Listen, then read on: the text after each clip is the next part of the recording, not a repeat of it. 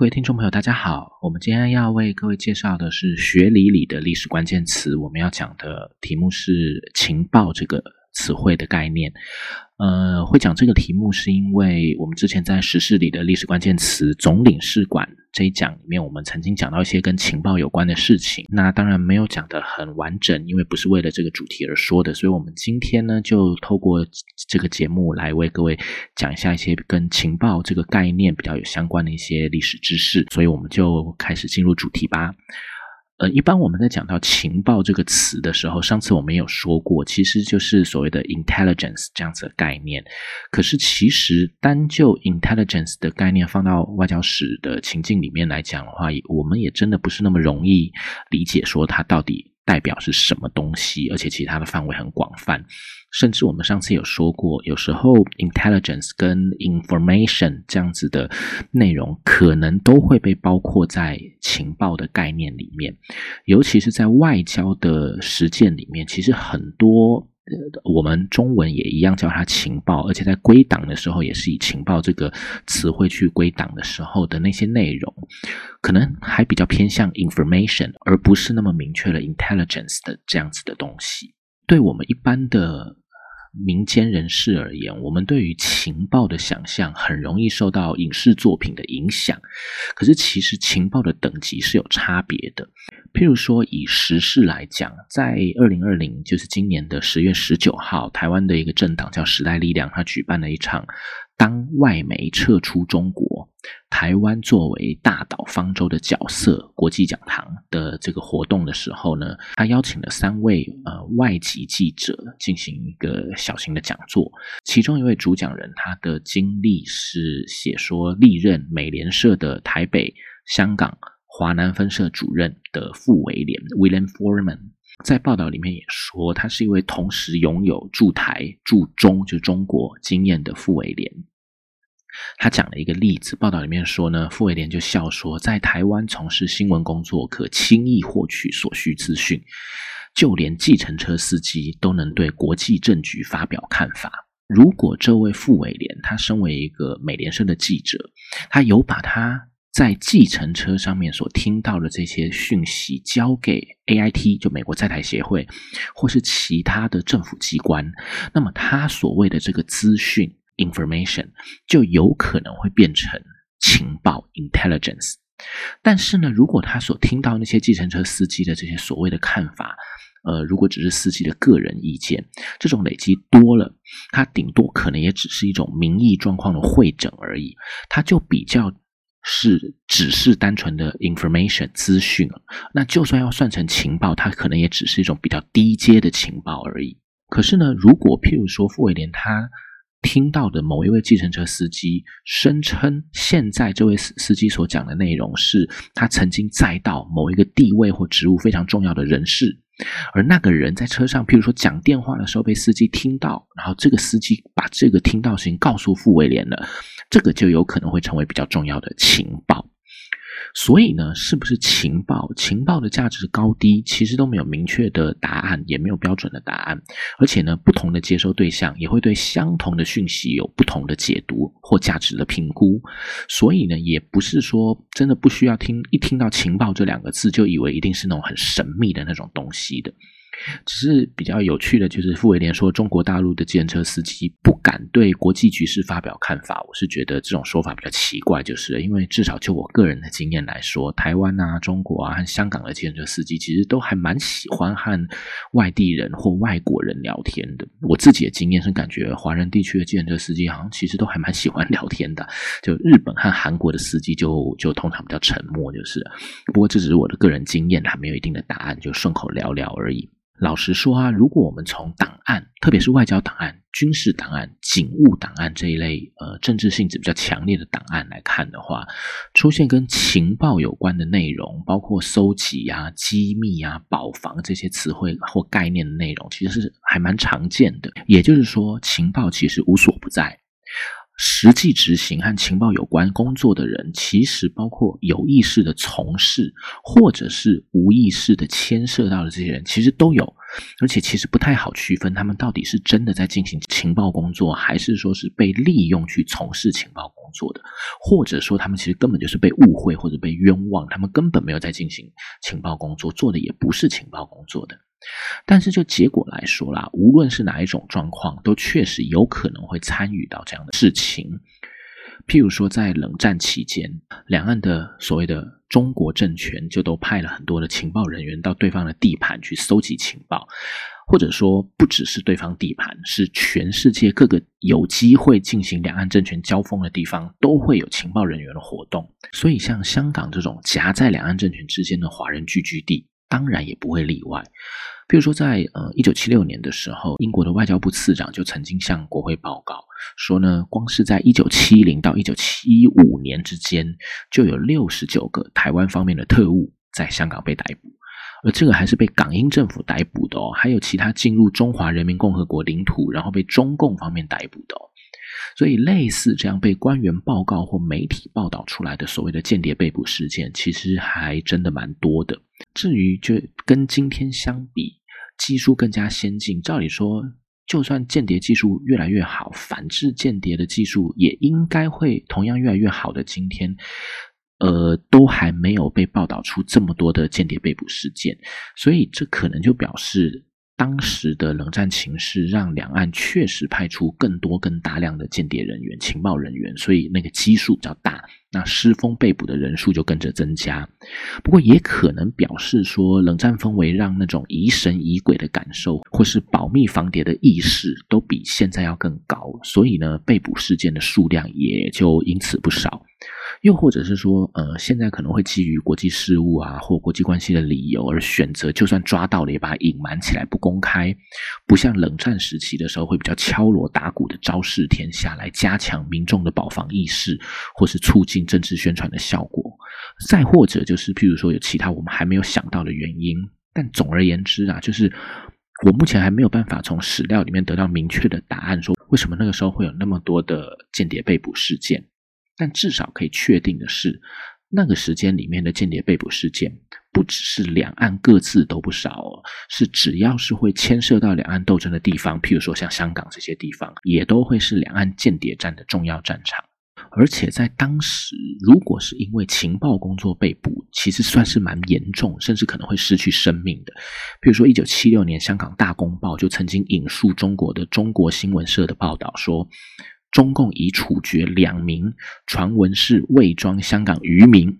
进入大陆的中华民国特工人员。报道上的记载是说，他们是去年六月五日被捕的，也就一九七五年六月五号被捕，然后在五月二十一日在广东省海丰县被判处死刑后立即执行。报纸里面说，这两个人是。系受香港中华民国情报机构指挥，自一九六八年以来，曾多次进入中国大陆从事间谍及其他活动。所以，像这样子的状况，就表示说，如果这个呃情报收集的工作被逮捕，然后他的行动确实属实的话，就表示他从一九六八年就开始从事这些行动，然后到一九七五年才被抓到，已经做了非常久的了。那。类似这样的记录其实还很不少，这就体现了真正的情报工作在那个年代之下确实是很有风险的。应该说，其实情报工作本来就很有风险啊，那冷战的氛围会加强了这样子的风险状况。那除了真正的情报人员以外，也有那种比较冤的例子。例如说，在一九七六年年底，香港有好几个报纸，像譬如说是呃《星岛日报》啊，然后英文的《南华早报》这些，他们都有报道说，呃，有个香港的男学生带着他的女朋友。到广西桂林去旅游，然后就失踪了。这个新闻在今天我们搞不好会往陈通家案的那种方向去联想，但不要把当时的人都想的那么残暴了。所以当时只是觉得奇怪，想说怎么他们突然失踪了，然后就去调查，最后发现他们好像是因为从事特务活动的罪名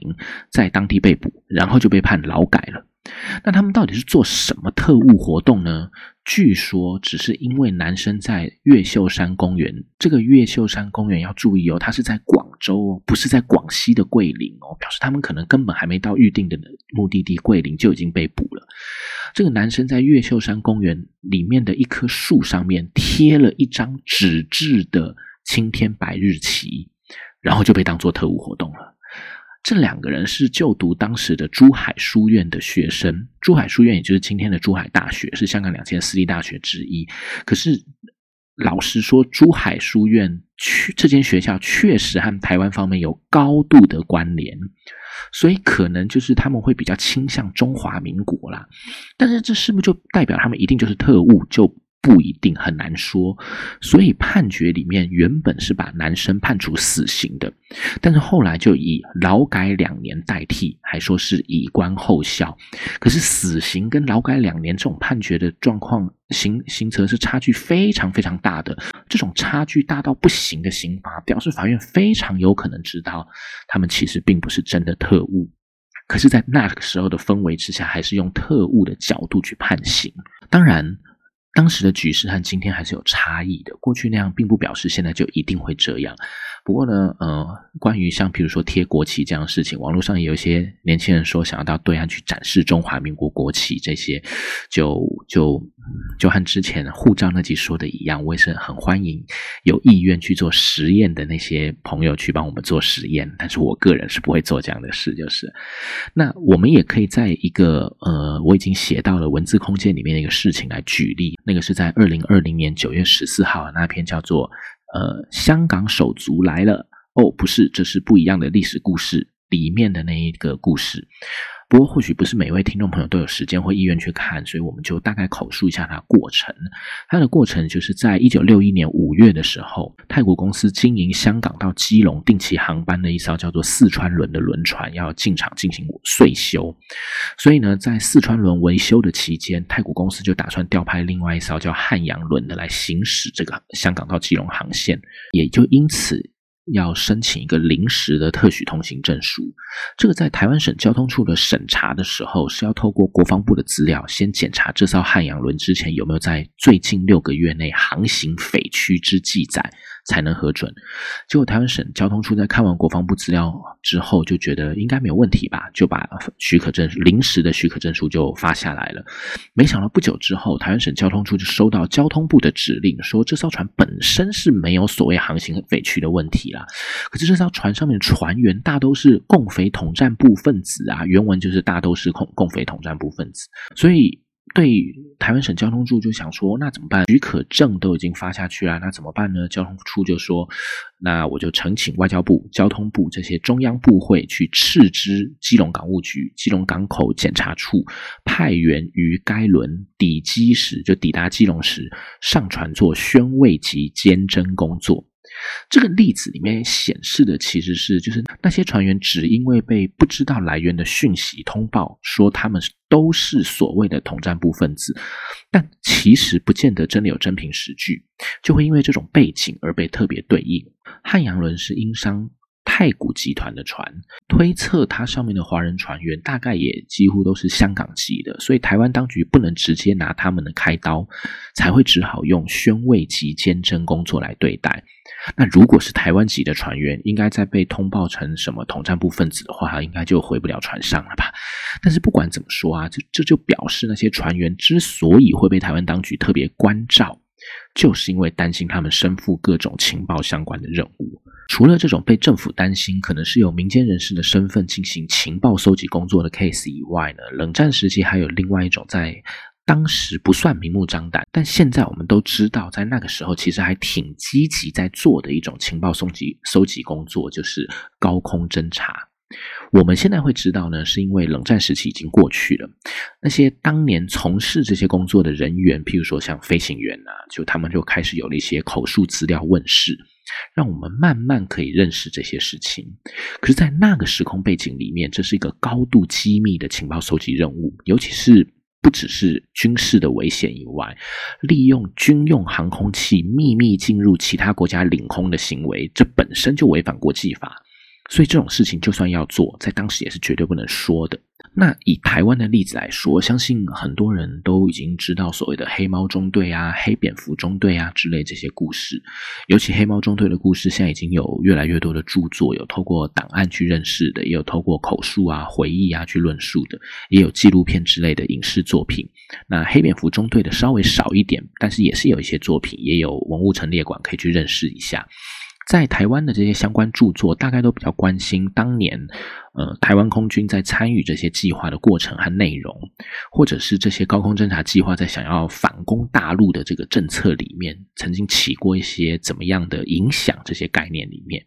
不过我们在今天的节目里面就不先说这些比较多人说过的，我们先来听一听一些比较少人讲的部分。就是啊，呃，这个高空侦察计划，其实在一九五零年代的前半期就已经出现了。中华民国空军也是在一九五零年代的后半段就开始和 CIA 中情局，就是中央情报局展开了秘密的合作行动了。可是协助美国实施这个高空侦察的国家，并不是只有在台湾的中华民国而已，还有其他很多国家都可能因为本来就有美军基地，而会有从事这种情报侦察行动的单位，或者是基于自己的利益而选择跟美国进行这种合作的。前面那种就譬如是像德国啊、土耳其啊或日本，他们就是因为本来就有美军基地，所以就有就有参与这样行动。后面那种就像是刚刚我所说的，在台湾的中华民国，或者是像巴基斯坦之类的。那巴基斯坦为什么会参与呢？是因为呃，苏联和印度最晚最晚到了一九五一年，其实就开始相当。积极明显的在改善他们彼此之间的关系了。苏联也给予印度很多的援助，特别是在军事武器方面的援助。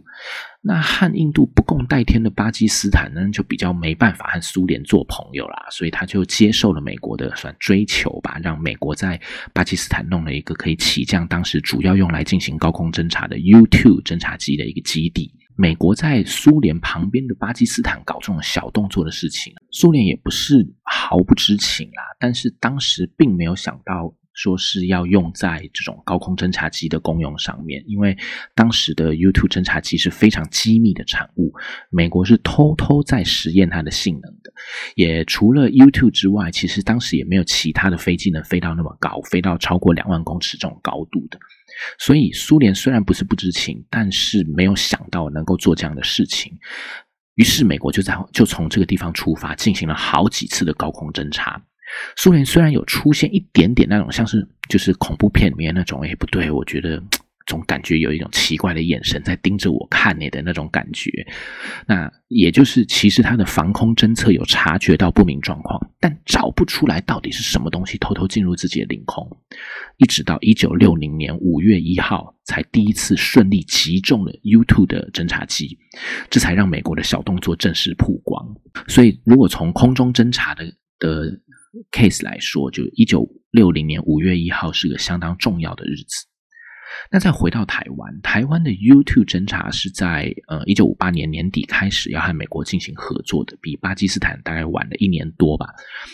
呃，当时叫做“快刀计划”，有一本书就叫做《快刀计划揭秘：黑猫中队与台美高空侦察合作内幕》。是修威旗下的新锐文创在二零一二年出版的，各位有兴趣可以去看一下。他用了不少 CIA 的档案来写这个计划，在一九六零年以后开始执行，也就是实际派出 U2 到对岸的中国大陆去进行高空侦察。如果从今天的角度来看，当时台湾的中华民国政府采取这个行动，主要也不是为了美国的利益，而是希望能透过跟美国的这项合作来增加自己对于大陆情仇的成果。另一方面，也向美国展现出自己的价值。那美国当然也不会不知道台湾在这方面的这种心思啊，但还是愿意。利用，所以其实说实在话，这算是一种相双方互相利用的 case。那也因为其实美国自己早就知道这种情搜工作的危险性相当的高，所以他也乐于让别人去帮他进行这样的行动。那为什么我们可以说美国自己知道情搜工作这种情搜工作的危险性很高呢？因为其实，在 CIA 它在呃第一次的 YouTube 被击落事件之前呢，就已经针对苏联的防空能力状况进行了不少的调查。他有一份报告，甚至写了二十多页。在这个报告里面，CIA 其实就已经意识到，苏联防空能力的提升，只是当时 CIA 还是有一点铁齿的认为说，除非苏联在技术进展上有超乎寻常的突破，不然 CIA 自己是愿意相信苏联在空防上的问题和弱点。CIA 在进行这个评估问题的这个趋势的期间呢，应该呢这些弱点和问题都只会增加而不会减少。意思就是，CIA 认为啦，他也很有信心，就是苏联没有足够好的防空能力来阻挡美国进行这样的侦查。这个 CIA 所说的这个报告的评估时间是什么时候呢？是自称可以到一九六五年的中期，而这个报告本身是在一九六零年的二月底三月初的时候做好的。你就可以看到 CIA 多么有信心，他认为苏联面对来自空中的美国行动是虽然有进步，但还不是对手的。哪知道才不过。过了差不多一个月多一点点而已，刚刚说的那个从巴基斯坦基地出发的 U2 坠机事件就发生了，根本就等于直接帮 CIA 打脸。可是即使如此啊，CIA 仍旧继续和在台湾的中华民国合作。所以，即使在刚刚所说的这份报告里面，CIA 就已经提到苏联已经在包括东部中国强化了相关的防御能力。这个东部中国的原文是 Eastern China，我是不知道它具体是在说什么地方，但至少还是能得知 CIA 是知道中国的防空能力也是有随着苏联的防空能力进化而随之进化的。所以，照理来说，一个多月以后发生的被击落的这种事情，应该是要检审慎的去检验之前的情搜。内容有没有问题，然后再评估要不要继续，怎么样继续才比较合理啊？